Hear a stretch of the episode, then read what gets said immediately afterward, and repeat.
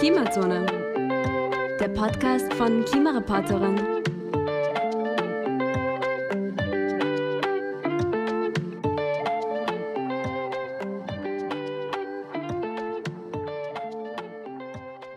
Ein herzliches Hallo zur heutigen Folge von Klimazone, dem Podcast von Klimareporterin. Ich bin Nina und wir widmen sich heute der österreichischen Klimapolitik. Dabei möchten wir auf Hintergründe eingehen, welche Strukturen hinter politischen Entscheidungen und Systemen stehen, die die Umsetzung klimapolitischer Forderungen fördern oder eben auch verhindern. Dazu habe ich mit zwei Experten gesprochen, die zwei sehr interessante Perspektiven zur Thematik gegeben haben. Einerseits mit dem Ökologen Herrn Franz Essel, Professor für Biodiversität an der Universität Wien und Mitglied des österreichischen Biodiversitätsrates und auch mit Herrn Patrick Scherhaufer, Senior Lecturer am Institut für Wald, Umwelt und Ressourcenpolitik auf der BOKU, der Universität für Bodenkultur in Wien, ja, mit dem ich auch gleich beginnen möchte. Hallo, Herr Scherhaufer, danke, dass Sie heute hier sind. Hallo. Zu Beginn, Herr Scherhaufer, könnten Sie kurz nochmal Ihren beruflichen Schwerpunkt und die Verknüpfung dessen mit unserer heutigen Thematik der Klimapolitik vorstellen? Gerne. Ich arbeite jetzt schon seit 2010 eben an der Universität für Bodenkultur in Wien, war vorher auch an der Akademie der Wissenschaften und am Institut für höhere Studien in Wien tätig und habe mich aber erst seit der BOKU dann auch mit äh, Umweltpolitik und damit auch mit Klimapolitik äh, beschäftigt. Äh, bin von der Ausbildung her Politologe, also Politikwissenschaftler, würde mich selbst aber Sozialwissenschaftler bezeichnen weil ich in den letzten Jahren nicht nur Politik analysiere, sondern auch stärker die Bereiche Gesellschaft, soziale Systeme äh, mir anschaue und was nicht nur die Politik tun kann für ein besseres Klima, sondern was wir alle für ein besseres Klima tun können. Das heißt, die Bürger und Bürgerinnen. Es ist so, wir haben in der letzten Folge bereits den Status quo der aktuellen vergangenen Klimapolitik in Österreich ähm, untersucht und auch festgestellt, dass die Umsetzung äh, klimapolitischer Forderungen oft schleppend vorangeht. Wie gesagt, heute widmen wir uns eher ähm, der strukturellen Analyse dieses politischen Systems. Und ja, jetzt ist die große Frage, woran scheitert oft diese Umsetzung? Zunächst einmal das, was ich am Anfang gesagt habe, weil ich sozusagen umweltpolitisches Interesse habe, ist Umweltpolitik ist nicht gleich Klimapolitik gerne wird das verwechselt oder miteinander durchmischt. Österreich ist in vielen umweltpolitischen Bereichen durchaus eine, ein Vorreiter, eine Vorreiterin gewesen und sind wir heute noch. Also wenn wir denken an, an Naturschutz, äh, wenn wir denken auch an den Gewässerschutz zum Beispiel, äh, da können wir es noch heute sagen, dass wir sicherlich innerhalb der Europäischen Union oder auch global gesehen sehr gut dastehen. Also Umweltpolitik funktioniert durchaus in Österreich. Ja leider nicht in der Klimapolitik. Und Klimapolitik konzentriert sich halt sehr stark, und das ist ja auch wesentlich, auf die Reduzierung von Treibhausgasemissionen. Und da hat sich eben gezeigt, jetzt vor allem im Vergleich zu anderen europäischen Ländern und vor allem auch anderen Ländern der Europäischen Union, ähm, dass wir, wo andere eben Einsparungen erzielen, massive Einsparungen erzielen, ähm, was die sozusagen die Reduktion von Treibhausgasen anbelangt, Großbritannien, Deutschland äh, zu nennen, vergleichsweise wir es in Österreich eben nicht schaffen, ja, sondern eher sozusagen stabil, wenn nicht sogar leicht positiv bleibt bei den Treibhausgasemissionen. Ja. Und dann stellt sich halt die Frage, wieso das da nicht funktioniert. Ja. Und ich glaube, ein, ein wesentliches Kriterium ist ähm, Klimapolitik als komplexe Querschnittsmaterie meine, komplex sind viele Politikfelder. Ja, also kann auch die, die Gesundheitspolitik ist ein komplexes äh, Politikfeld, auch die Wirtschaftspolitik ist ein komplexes Politikfeld. Aber äh, Klimapolitik äh, zeigt halt, dass es in verschiedenen Sektoren sich manifestiert. Also es geht um die Energieproduktion, um die Energiewirtschaft, aber dann geht es eben auch um die Sektoren Verkehr, Gebäude, Bauwirtschaft und Landwirtschaft. Ja.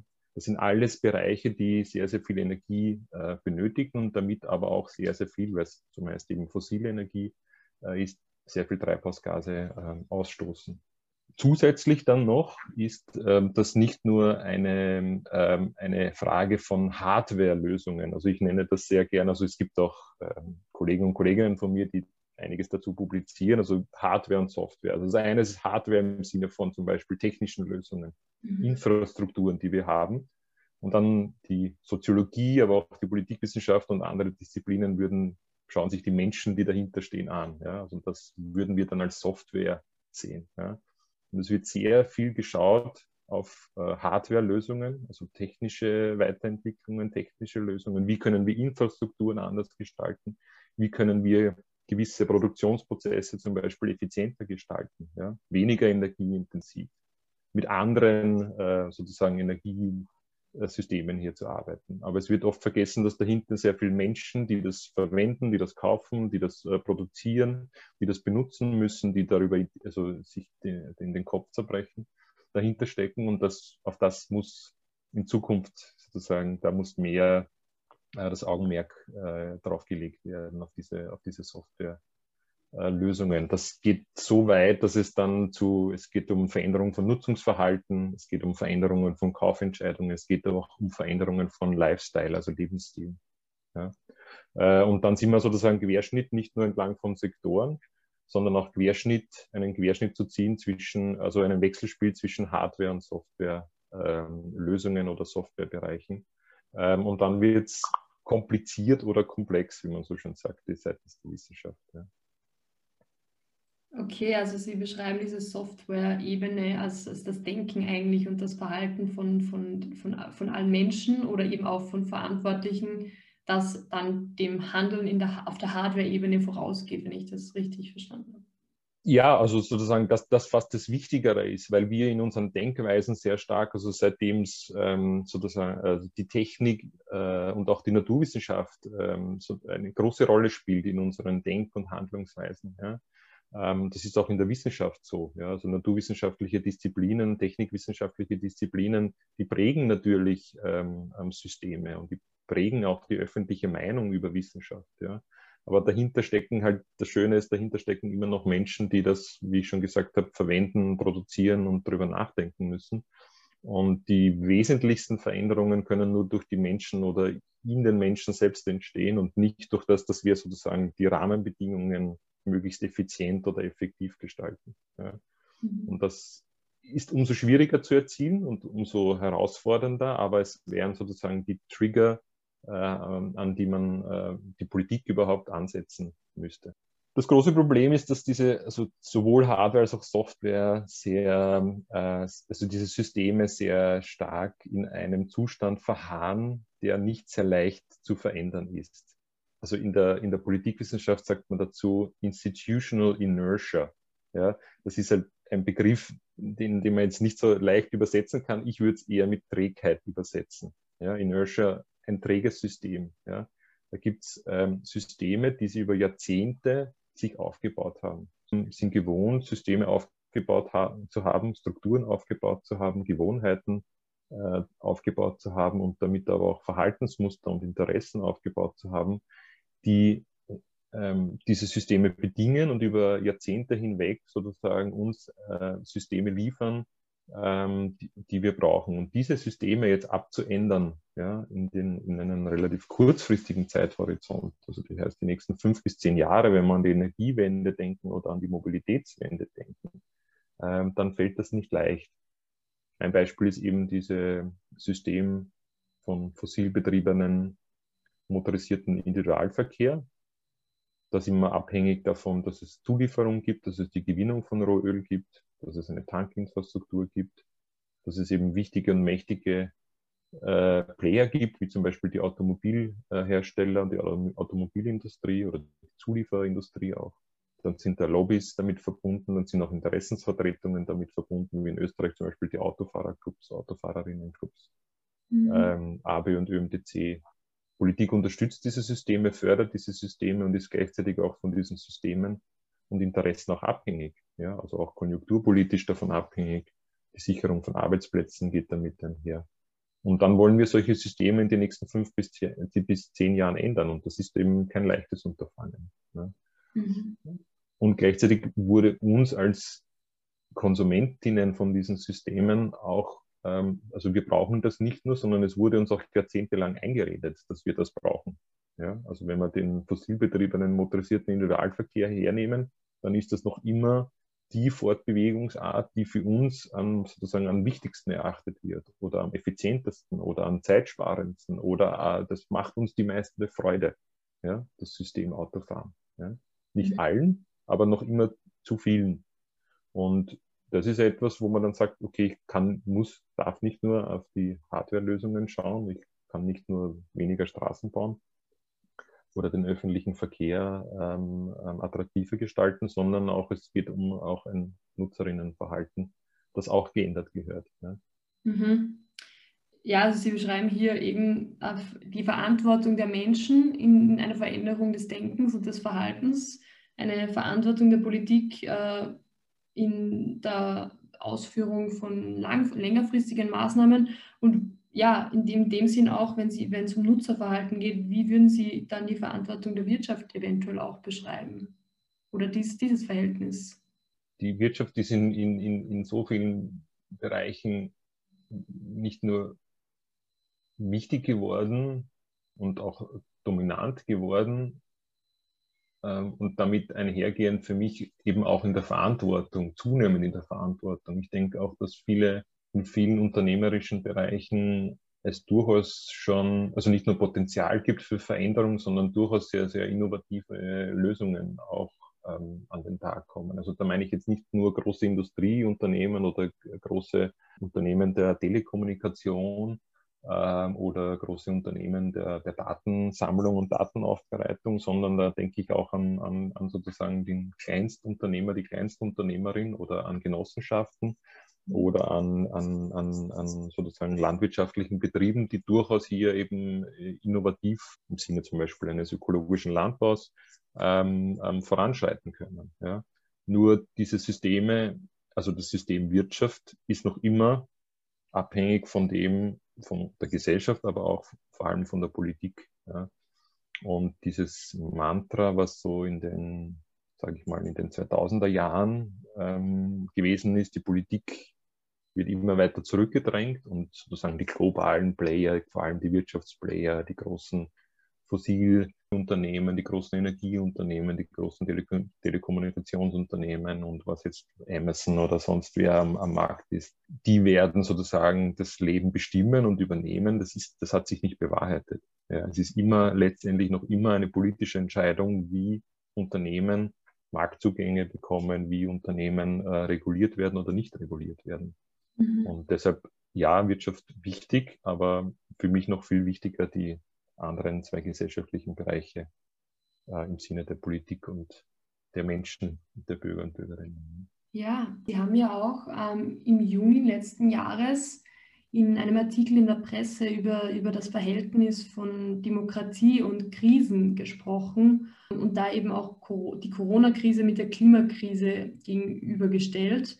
Wie würden Sie dieses Verhältnis beschreiben, besonders eben in Bezug auf politisches Vorgehen und Maßnahmensetzung? Ein interessantes Thema, aber gleichzeitig natürlich ein enorm heikles Thema. Also auch für, für, für wissenschaftliche Zugänge. Also ich würde gern zwei Dinge festhalten für mich. Das eine ist, Ordnungspolitik funktioniert und das zweite ist, Wirtschaftspolitik ist nicht alles. Was meine ich mit Wirtschaftspolitik ist nicht alles. Ähm, wir haben uns lange anhören müssen, dass viele Umwelt- und vor allem auch klimapolitische Maßnahmen, Veränderungen, dass dafür das Geld fehlt. Ja. Wir haben uns lange anhören müssen, dass im Gesundheitswesen es zu Einsparungen kommen muss, ja, dass wir alles da effizienter gestalten müssen, dass im Pflegebereich alles sozusagen, also dafür haben wir kein Geld oder das kostet uns zu viel. Wir haben uns lange Zeit einreden lassen, dass wir sozusagen Arbeitsplätze massiv verlieren werden, wenn wir auf erneuerbare Energie setzen, äh, wenn wir, keine Ahnung, zum Beispiel ähm, das Auto irgendwo zurückdrängen, äh, dann werden wir Arbeitsplätze verlieren und das geht nicht. Ja. Da verlieren wir Wirtschaftsleistung und da verlieren wir eben ähm, Arbeitsplätze, die, die notwendig und wichtig sind. Ja. Ähm, das alles darf nicht auf Kosten eben von, von klimapolitischen Zielen irgendwie äh, verloren gehen. Ja irgendwie haben, war, das so ein, war das so ein Credo und wurde das auch von der Politik und der Gesellschaft immer wieder ähm, wiederholt und wie so ein schönes Mantra vor sich hergetragen. Und das das, das, das stimmt nicht mehr. Ja, das hat, durch Corona ist, hat das plötzlich, das hat das an Relevanz verloren und das finde ich gut. Und auch bei den Parteien, die sozusagen immer, also damit meine ich vor allem ähm, äh, konservative Parteien oder auch eher rechtsgerichtete Parteien, aber auch liberale Parteien, die das immer sozusagen für sich als das Wichtigste erachtet haben. Ja? Also Wirtschaftspolitik und das darf nichts auf Kosten von, von Wirtschaft und von Wachstum gehen. Ja? Und das hat sich durch Corona wunderbar relativiert. Und das Zweite ist eben, dass Ordnungspolitik funktioniert. Ordnungspolitik funktioniert so lange, bis, solange es die Menschen auch unterstützen. Ja? Wir haben es eben geschafft, durch teilweise sehr extreme Maßnahmen viele Menschenleben zu retten. Und wir müssen jetzt lernen, auch mit wahrscheinlich auch extremen Maßnahmen zukünftige Menschenleben im Sinne eines nachhaltigen Umgangs mit unserer Mutter Erde äh, zu retten oder zumindest gute Lebensgrundlagen für zukünftige Generationen bereitzuhalten. Ja, also ich will jetzt nicht nur Leben retten oder die Politik soll nicht nur Leben retten, sondern sie soll vor allem eine, eine gute Lebensgrundlage für alle global gesehen, aber dann auch für zukünftige Generationen herstellen zu können. Mhm. Ja, das ist das, was ich, ähm, wo ich Parallelen sehe oder sozusagen auch Auswirkungen von der Corona-Krise sehe. Okay. Also ja, es ist ja so, dass eben zu, zu Corona-Zeiten jetzt auch politisch vieles neu gedacht werden muss. Sehen Sie da vielleicht sogar eben Chancen für die Klimapolitik, ähm, die durch die Pandemie ausgelöst werden? Also der große Unterschied, also zu den Chancen, dass ich sehe es, ich sehe es nur eingeschränkt jetzt durch Corona sich irgendwie verändern. Was der große Unterschied ist, ist diese unmittelbaren, unmittelbare Gefahrenabwehr. Klimatische Veränderungen gehen eher schleichend einher werden aber dann dafür in 10, 15, 20 Jahren dafür umso drastischer auf, auf uns einbrechen. Und mhm. solange wir keine unmittelbaren Gefahren sehen, ist sozusagen aus der Psychologie heraus oder auch, also auch die Soziologie würde das so beschreiben, sind wir nicht sehr bereit, selbst zu drastischen Veränderungen zu greifen. Ja? Das heißt, es ist schon die Notwendigkeit da, dass Politik natürlich auch in der Klimapolitik ähm, mutig vorangeht, und sich da sozusagen den wissenschaftlichen Input von allen möglichen Disziplinen holt, aber vor allem auch von den Menschen holt, damit sie hier auch mutig voranschreiten kann.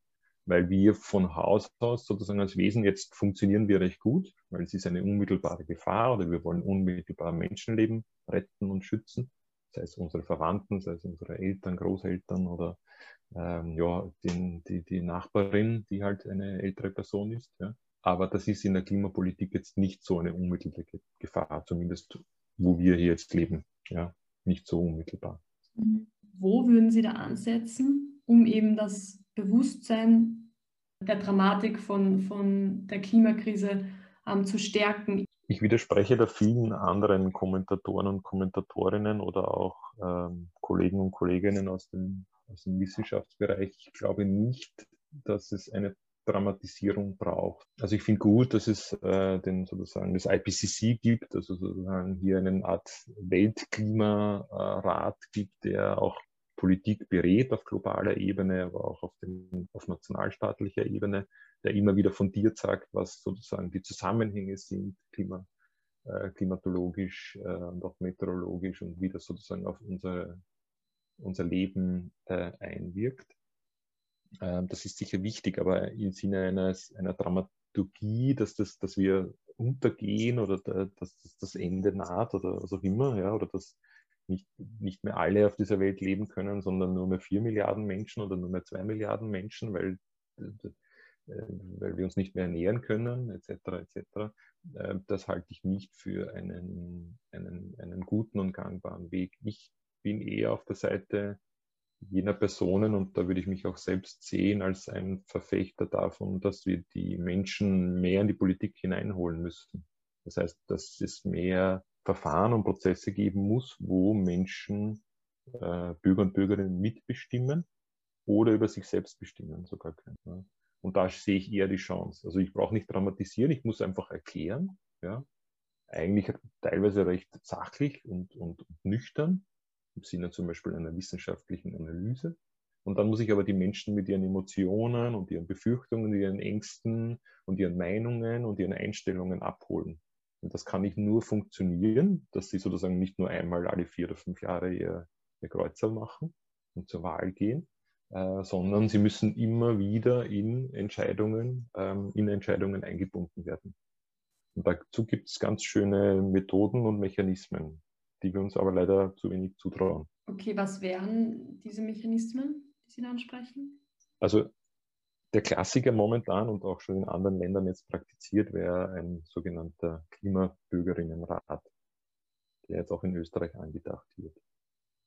Also wo man ähm, jetzt sei es 50 Menschen, sei es 100 Menschen, sei es 200 Menschen, die sozusagen auch repräsentativ sind für eine Grundgesamtheit, sprich jetzt für die österreichische Bevölkerung, auswählt, ähm, Zufallsprinzip auswählt äh, und sie dann einlädt, über Tage hinweg, über Wochen hinweg, über Monate hinweg, wie auch immer man das gestaltet, zu treffen, zu diskutieren, sich auszutauschen, äh, Argumente sich anzuhören, ähm, natürlich auch etwas zu lesen, sich in, in die Materie zu vertiefen, sich auch beraten zu lassen von der Wissenschaft zum Beispiel, um dann am Ende rauszukommen und sagen, wir sind der Meinung, wir haben beschlossen, wir sehen Maßnahme XY, wir sehen zum Beispiel auf Österreichs Straßen eine Temporeduktion, ja, sprich von Auto, bei Autobahnen von 130 auf 100 und bei Landstraßen von 100 auf 80, als sinnvolle Maßnahme an, um Treibhausgasemissionen im österreichischen Verkehrsbereich kurzfristig äh, zu reduzieren. Das heißt, wir wollen diese Maßnahme 2023 umsetzen. Ja. Natürlich kann diese, können diese 100, 200 Bürger und Bürgerinnen äh, jetzt äh, etwas beschließen, aber dann sind sie nicht in der politischen Verantwortung, das umzusetzen. Das muss die Politik weiterhin tun.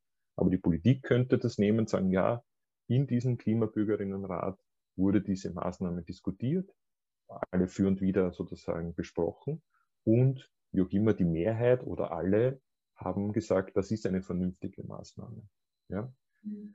Ähm, und dann könnte die Politik diese Maßnahme sozusagen eins zu eins umsetzen, weil sozusagen von unserer Verfassung her ist immer noch das politische System dafür verantwortlich, um auch äh, Gesetze und Verordnungen zu erlassen. Ähm, und ja, das würde aber dann dazu führen, dass plötzlich Menschen, also wir, Sie, ich, andere, äh, hier auch mitbestimmen können. Und wenn das in einer gewissen Regelmäßigkeit auch passiert, dass wir wo mitbestimmen können, ja, dann passiert etwas mit den Menschen, die hier mitbestimmen dürfen, weil sie sehen plötzlich, aha, ich bin doch irgendwie mächtiger, als ich geglaubt habe.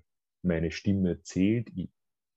Ja, und nicht nur im Sinne von eine Stimme zählt, weil ich sie einer Partei gegeben habe. Und mhm. das nur einmal alle vier Jahre oder alle fünf Jahre. Ja, sondern ich werde hier gehört und ich darf hier mitdiskutieren und meine Meinung wird respektiert.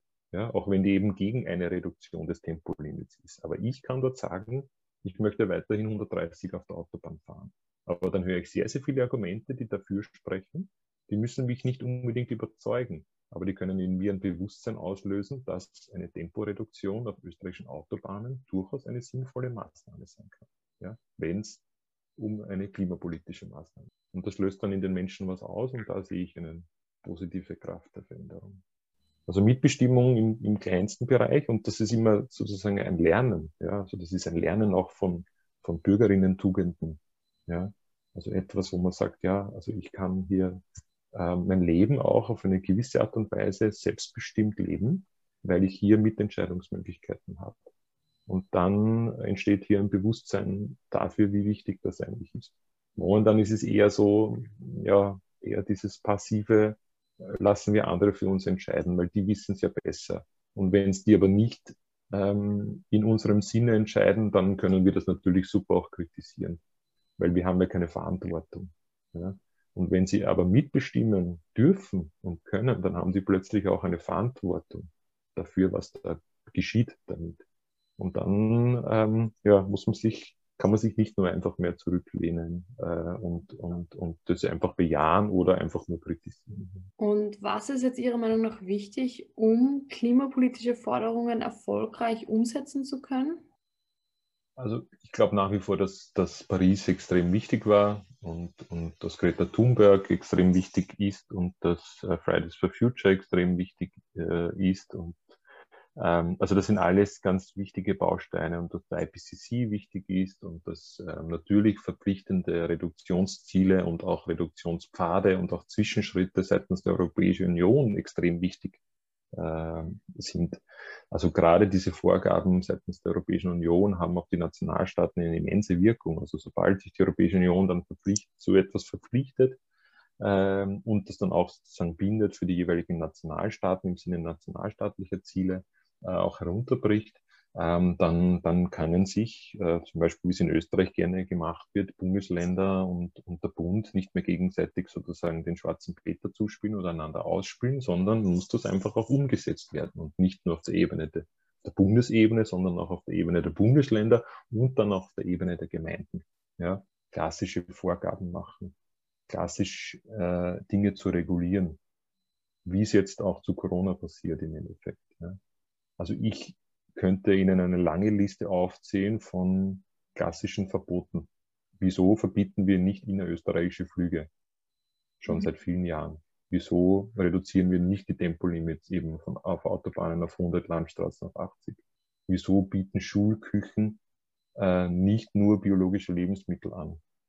Und da würden mir sehr, sehr viele Maßnahmen einfallen, die nicht alle wehtun, ja, und wo nicht überall Interessen über den Haufen geworfen werden, sondern das sinnvolle Maßnahmen sind, die auch schon funktioniert haben. Ja, ähm, wenn Sie jetzt eine Zukunftsprognose stellen müssten, wie würden Sie die zukünftige Entwicklung der Klimapolitik in Österreich, auf der EU, aber auch global einschätzen?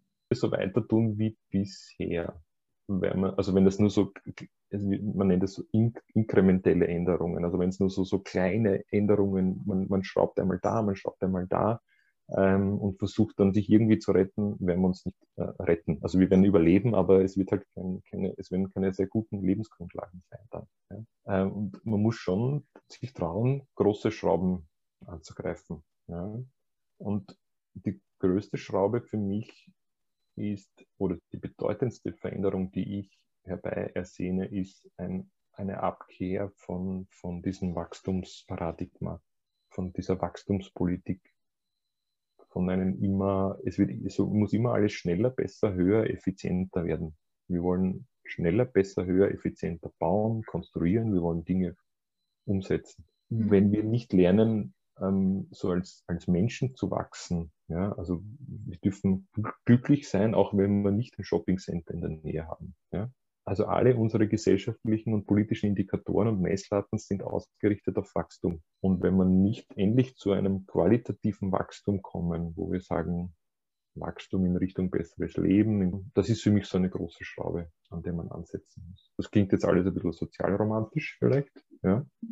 Aber es ist für mich ein enorm wichtiger Teil, um nicht nur der klimapolitischen Herausforderung gerecht werden zu können, sondern eben auch anderen globalen Krisen, die ich schon genannt habe, eben Biodiversitätskrise, soziale Krise, ähm, Krise des fehlenden sozialen Zusammenhalts. Stichwort, die Schere von Reich und Arm geht immer weiter auseinander. Ja? Also es, Umverteilung ist ein wichtiges, ein wichtiges Instrument, Umverteilungspolitik. Wer wird die Corona-Krise bezahlen? Ja? Das ist eine extrem, sozusagen eine, eine, eine ganz wichtige Frage von Gerechtigkeit, aber eben auch von einer Umverteilung, die stattfinden muss. Okay, und wenn Sie jetzt zusammengefasst vielleicht wenn Sie jetzt einen Rat geben müssten, um an der Umsetzung dieser Ziele mitzuwirken, welcher wäre das? Darf ich auch mehrere Ratschläge geben? Oder? Ja, gerne. okay, ja.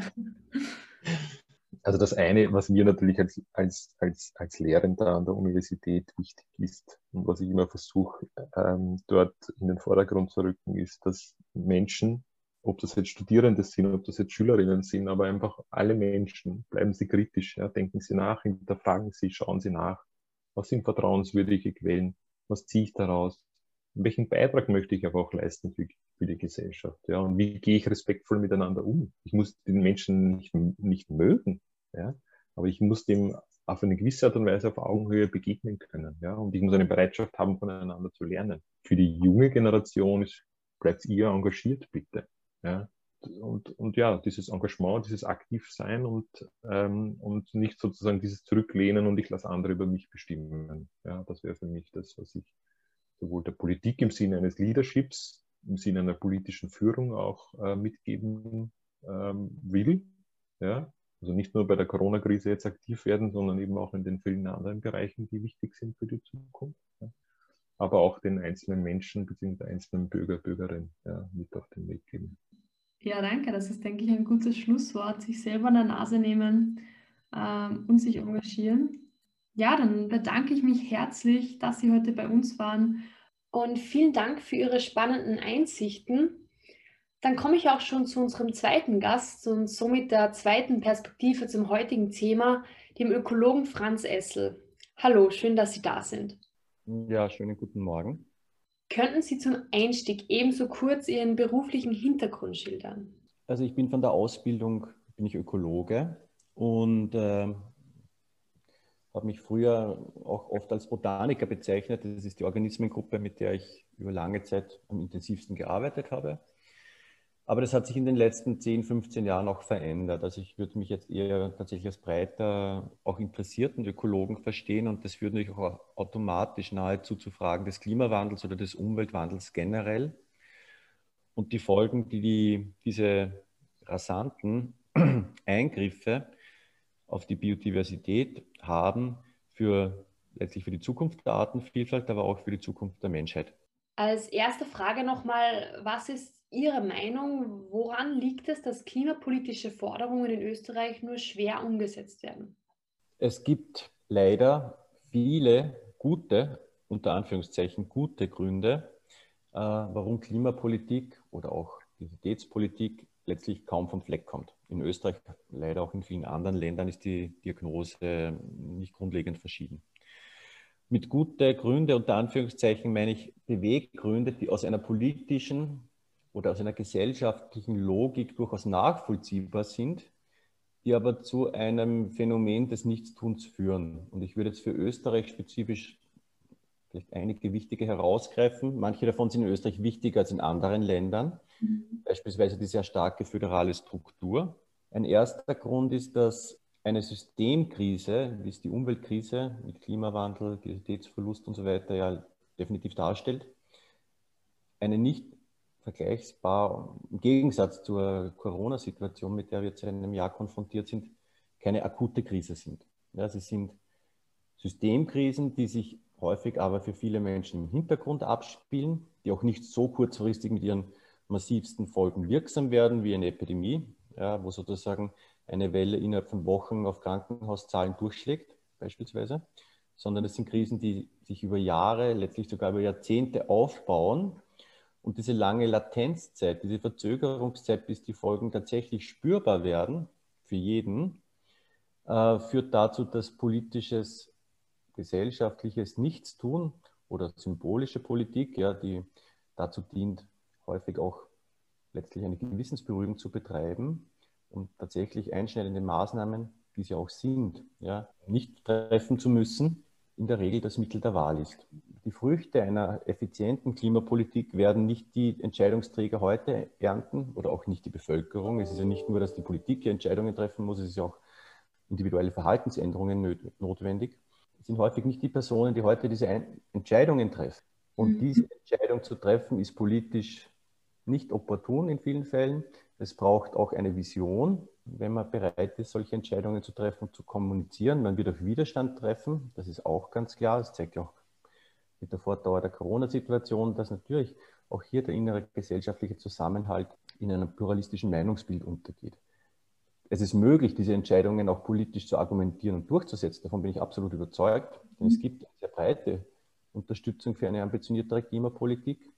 Aber es braucht eben auch einen gewissen politischen Mut. Und das sind nicht alle, aber schon ein paar wesentliche Gründe, die dazu führen, dass ambitioniertes Handeln im Klimabereich oder generell bei solchen langfristigen Phänomenen weit hinter den Erwartungen und auch den Versprechungen, die ja abgegeben werden, zurückfällt. Okay, ja, und diesen politischen Mut, den Sie gerade erwähnt haben, den sehen Sie im Moment nicht. In der Umweltpolitik, ich glaube, das kann man schon noch verallgemeinern, ist es so, dass politischer Mut dann passiert, wenn starker Druck aus der Zivilgesellschaft, aus, dem, aus der Wählerschaft, vielleicht auch aus den Medien kommt. Ja? es gibt sicher viele Politiker, die das Phänomen grundsätzlich verstehen und auch die Bedeutung, da bin ich überzeugt. Ja, sicher nicht alle, aber eine erhebliche Anzahl, äh, auch von wichtigen Entscheidungsträgern, auch in Österreich, glaube ich. Aber natürlich sind diese Personen und auch die generelle politische Struktur erzeugt keinen internen Druck, wie in vielen anderen Bereichen, wo starke Industrien dahinter stehen, starkes internes Lobbying passiert bei Entscheidungsfindungsprozessen. Das fehlt im Umweltbereich meistens und weitgehend. Österreich hat nahezu 20 Jahre lang kein eigenes Umweltministerium besessen, sondern es war ein Anhängsel ja, des äh, Landwirtschaftsministeriums. Ähm, das zeigt ja auch, dass der politische Stellenwert gering war.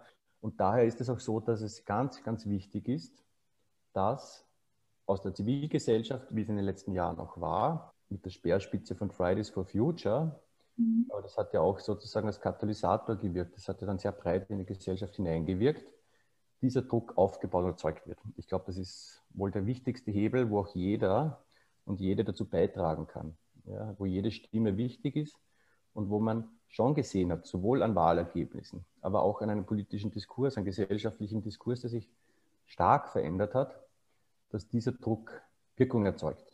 Okay, also Sie sehen zivilgesellschaftliche Bewegungen wie Fridays for Future als treibende Kraft sozusagen, um Klimapolitik voranzutreiben, um das Bewusstsein auch in der Politik äh, für diese Thematik zu stärken.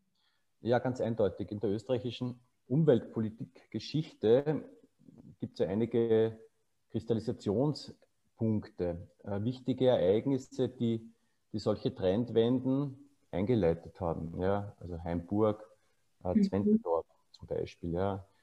Und jetzt würde mich noch interessieren, vielleicht was in, in der, im Parlament, in der Politik selber, äh, wie denken Sie, beeinflussen sich da gegenseitig jetzt Parteien, Regierungsparteien, Oppositionsparteien? Sehen Sie da irgendwie Dynamiken, die Klimapolitik verhindern oder fördern, ermöglichen? Die österreichische Bundesregierung, wie sie derzeit aufgestellt ist, durch zwei eben auch thematisch sehr unterschiedliche Parteien, die, deren Schnittmengen sicher geringer ist als in anderen, äh, typischerweise in anderen Koalitionsregierungen. Die tut sich bei solchen Entscheidungsfindungen, wenn sie, wenn sie grundlegend sein sollen, schwer. Ja. Mhm. Ist es natürlich aber entscheidend, dass sie hier auch Erfolge einfahren. Und da ist im Regierungsprogramm auch einiges festgeschrieben, aber einiges auch in der Möglichkeitsform belassen worden. Also zum Beispiel sicher eines der zentralsten Elemente, wie Klimapolitik funktionieren kann, ist, dass, da, dass es ein Preissignal gibt für, für Treibhausgasemissionen. Also das sagen wir sowas wie CO2-Steuer beispielsweise mhm. oder auch andere Mittel der CO2-Bepreisung. Es werden aber auch ein paar andere Punkte ganz wesentlich, deren Umsetzung bisher noch nicht letztlich gar nicht diskutiert wird. Es gibt zwar eine breitere Diskussion zum Flächenverbrauch in Österreich, also zur Zersiedelung der Landschaft, es gibt das 123-Ticket, das natürlich eine wichtige Initiative ist, aber es müsste euch letztlich auch etwas geben wie ein Moratorium für den Ausbau hochrangiger Straßen, Autobahnen, Schnellstraßen. Mhm. Das ist klar, dass eigentlich jeder neue Autobahnkilometer, der heute gebaut wird, Verschwendung ist, weil das eine Infrastruktur ist, die damit weiter ausgebaut wird, die unter einer ehrlich gemeinten Klimapolitik keine Zukunft haben wird. Ja. Das sind in der Regel Milliardenbeträge, die in den Ausbau solcher hochrangigen Straßen fließen, und da gibt es eine Anzahl von Projekten, die in Österreich weiterverfolgt werden, trotz des vor kurzem verkündeten Endes des Planung, der Planung für eine Waldviertelautobahn, ist Verschwendung. Das Verkehrsbudget, äh, wie es über Jahre gewachsen ist und auch derzeit noch äh, ausgegeben wird, da wird eine unglaubliche Dominanz des Straßenverkehrsausgaben sehen. Ja, das steht in keinem Verhältnis zur notwendigen Umsteuerung. Das zieht die Flächenverbrauch nach sich, weil natürlich auch dann, sobald eine Autobahn gebaut wird, neue Einkaufszentren, Gewerbegebiete an diesen Straßen entstehen. Es ähm, verhindert auch einen wirklich flächendeckenden Ausbau öffentlichen Verkehrsinfrastrukturs und die Entwicklung neuer, auch intelligenter Lösungen, die beide Systeme kombinieren und damit auch einen gewissen Druck nehmen, sozusagen ähm, sehr viel über Automobilmobilität zu machen. Ja, es ist ja auch so, dass das im Pariser Klimaabkommen beschlossene 1,5 Grad Ziel zunehmend stark angezweifelt wird wie realistisch und wirksam es wirklich ist. Aktuell wird demnach die Gesetzesnovellierung des Klimaschutzgesetzes diskutiert, eben auch ein neues Ziel zur Reduktion der Treibhausgasemissionen auf EU-Ebene, aber eben auch in Österreich zu setzen.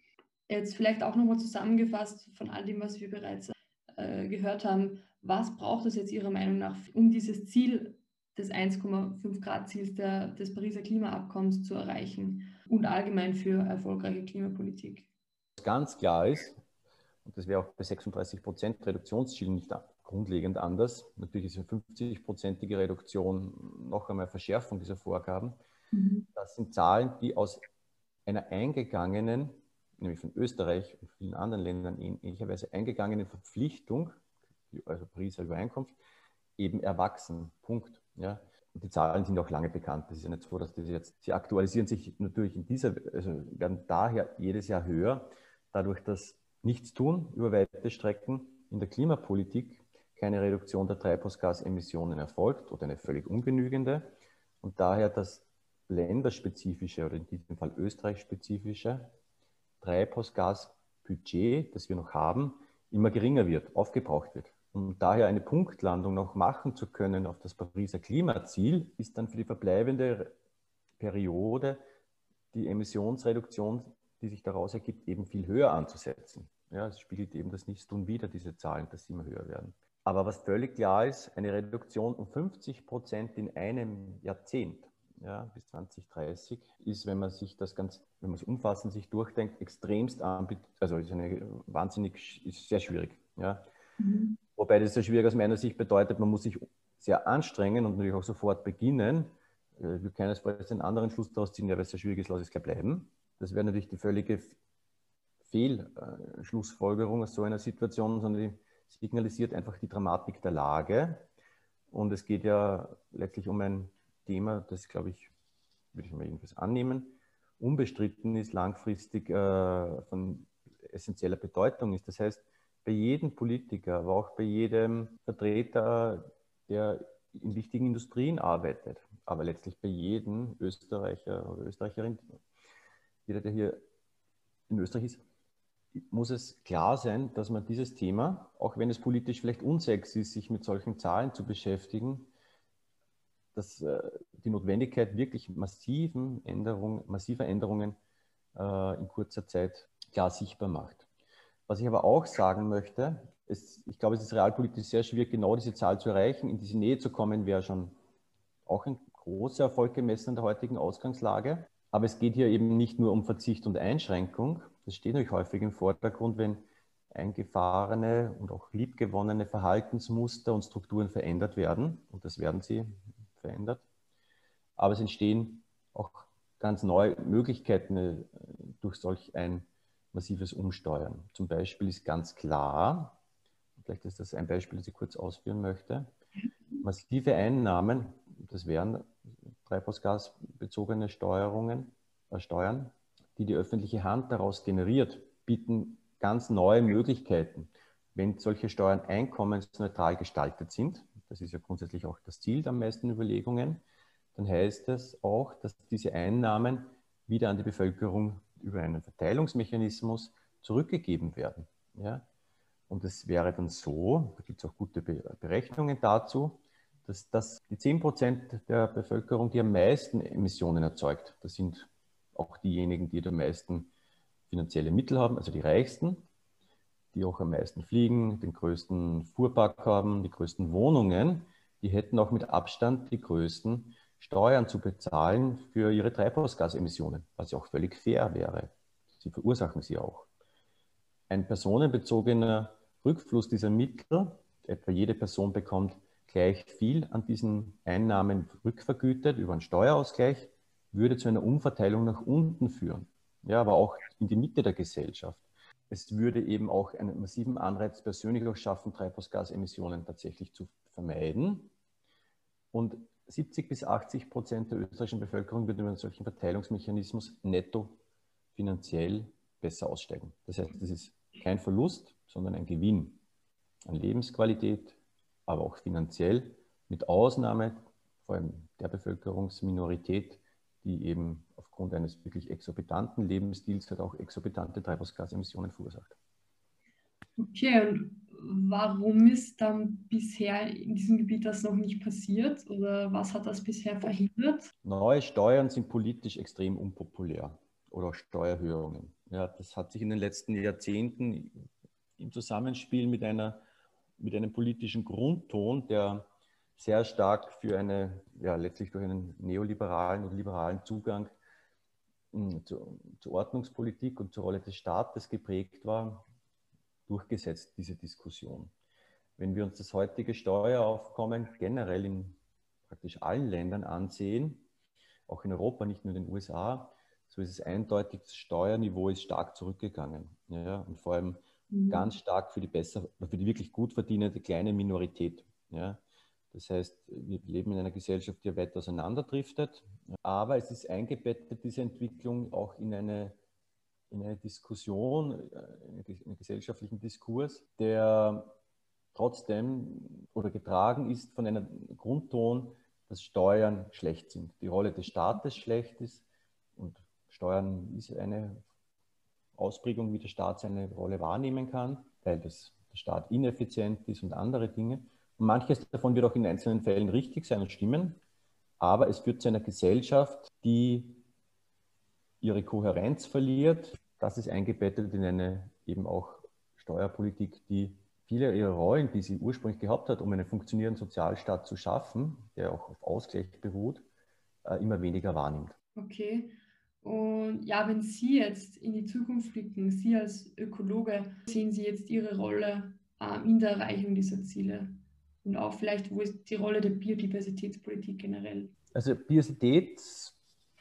Biodiversitätspolitik ist so etwas wie die Schwester der Klimapolitik, ich würde sogar sagen die Zwillingsschwester. Sie, sie lassen sich nicht voneinander trennen.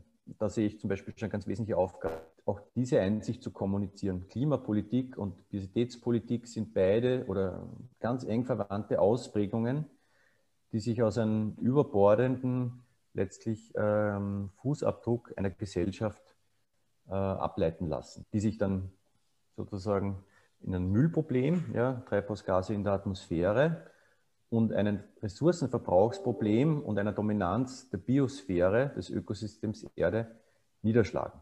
Daher ist es auch wichtig, eine Trendwende in der, in der Biodiversitätspolitik zu machen, weil das auch die Voraussetzung ist, dass wir unter Klimawandel, das wird die Landschaften in Österreich massiv äh, unter Druck setzen, sowohl stabile Ernteerträge haben werden, als auch es schaffen, äh, einigermaßen die Kulturlandschaft, so wie wir sie kennen, äh, auch an, das, an, den bis zu einem gewissen Ausmaß ja unvermeidbaren Klimawandel anzupassen und weiterhin die, einen ausreichenden Schutz vor Naturgefahren, Hochwässern, Lawinen und Ähnlichem zu haben. Das geht nur mit stabilen, intakten Ökosystemen wenn wir das aufs Spiel setzen, setzen wir auch all die anderen Faktoren, die davon abhängen, und anderen Leistungen, die davon abhängen, aufs Spiel. Und ja, vielleicht jetzt auch persönlich, äh, wie fühlen Sie sich als Ökologe, wenn Sie in die Zukunft blicken? Also ich glaube nicht grundsätzlich anders als viele Personen, die sich mit, den, mit diesen langfristigen Entwicklungen unvoreingenommen äh, beschäftigen. Also Natürlich erfüllt es einen mit Sorge, das ist ganz klar. Und auch mit einer erheblichen Portion Skepsis, ob wir als Gesellschaft es schaffen werden, diese ja, düsteren Zukunftsaussichten zu vermeiden. Aber, das ist auch ein wesentlicher Punkt dabei, ich sehe auch positive Entwicklungen, die ich vor einigen Jahren so nicht hätte sehen können, vorhersehen können. Also, das, ich vorhin angesprochen habe, Fridays for Future und die gelungene Sichtbarmachung der, Klimathemen oder auch des Biodiversitätsthemas, das, das hätte ich vor fünf Jahren in keiner Weise vorhersagen können. Ich glaube, niemand hätte das können. Aber es zeigt, dass Änderungen durchaus möglich sind, auch wenn das noch primär auf einer diskursiven Ebene stattfindet. So ist auch das Pariser Klimaziel, so schleppend die Umsetzung auch bislang erfolgt ist, ja, dennoch ein Zeichen, wie auch auf hoher politischer Ebene massive Maßnahmen zumindest beschlossen werden und von sehr, sehr vielen Ländern mitgetragen werden. Auch einzelne große Emittenten, jetzt die USA unter Joe Biden, aber auch China mit manchen politischen Beschlüssen, zeigen, ja, ja, Klimapolitik wird, muss ein zentrales Feld politischer Entscheidungsfindung sein. Und daher glaube ich, es ist unumgänglich, diese Chancen nutzen zu wollen, ähm, und sich dafür einzusetzen. Danke. Ja, abschließend vielleicht noch jetzt die Frage, welchen Grad würden Sie nun der Politik, der Gesellschaft, aber vor allem jungen Menschen, der jungen Generation geben, um sich für eine klimapolitische Wende einzusetzen? Entscheidungsträgern in der Politik oder auch in wirtschaftlich wichtigen Funktionen würde ich raten, erstens, sich mal die Zeit zu nehmen, wenn Sie es schon gemacht haben, sich den zugrunde liegenden wesentlichsten wissenschaftlichen Fakten mit offenem Geist auseinanderzusetzen, um tatsächlich ein zutreffendes Bild der langfristigen Zukunft auch persönlich sich erarbeiten zu können. Und auf dieser Basis würde ich auch jedem raten, sich dann persönlich zu fragen, ob Handlungen, für die ich explizit oder implizit stehe oder Werte, ob die damit kompatibel sind. Ich könnte mir vorstellen, dass daraus dann auch die Einsicht erwächst, dass es eine Notwendigkeit gibt, vielleicht auch Dinge anders oder manche Dinge anders zu gestalten zu wollen oder auch anders äh, weiter zu verfolgen. Und da wäre meine, mein Glauben, dass das zwar vielleicht ein vordergründig schwierigere Weg manchmal sein wird, ja, vielleicht auch abschreckend ist, aber ich glaube, es, werden, es bilden sich ja auch laufend neue Allianzen für eine ambitionierte Klimapolitik auf Firmenebenen und, und, und. Da gibt es ja häufig Vorreiter. Und sich hier eben auch sehr klar zu machen, wie kann ich in meinen Gestaltungsmöglichkeiten hier auch einen Beitrag setzen, um beispielsweise auch die langfristige Zukunft etwa eines Sektors, eines Unternehmens auch zu sichern, weil es klar, kurzfristig ist es einfacher, so weiterzumachen wie bisher, aber langfristig wird das auch nicht viel nutzen, weil wenn die Gesellschaft insgesamt über ihre Belastungsgrenzen kommt, wird es vor allem auch für diese nicht nachhaltigen Politiken genau dasselbe bedeuten. Und mir ist schon klar, dass eine komplette Änderung des eigenen Lebensstils natürlich nicht möglich sein wird. Aber was sicher möglich sein wird, ist für jeden, für jede, sich ein Thema herauszunehmen, das einem entweder besonders wichtig ist oder wo man auch das Gefühl hat, da kann ich tatsächlich auch grundlegend was an meinem Leben verändern und sich hier auch ein realistisches aber Ziel zu setzen, ja, mhm man, das man dann auch tatsächlich erreichen kann, das jetzt nicht zu hoch gegriffen ist, möglicherweise auch nicht zu, also sinnvollerweise auch nicht zu tief gegriffen sein soll und so tatsächlich auch einen aktiven Beitrag leisten, zu leisten. Okay, ja gut, vielen Dank. Das ist ein gutes Schlusswort, das ist ein guter Rat, den wir uns alle mitnehmen können. Ja, dann bedanke ich mich herzlich, ähm, dass Sie heute bei uns waren. Gerne. Ja, danke für die Einladung. Ja, ich glaube, ein wichtiges Fazit dieser beiden Sichtweisen zum Thema Klimapolitik in Österreich ist es, kritisch interessiert und aktiv zu bleiben und in welcher gewählten Art und Weise auch immer einen persönlichen Beitrag zu leisten. Und ja, damit bedanke ich mich auch bei euch, liebe Hörerinnen und Hörer, dass ihr heute mit dabei wart. Ihr findet uns auf Social Media, nämlich auf Facebook, Instagram und Twitter, sowie auch auf unserem Blog ich freue mich, wenn ihr mal vorbeischaut und bis zum nächsten Mal in der Klimazone.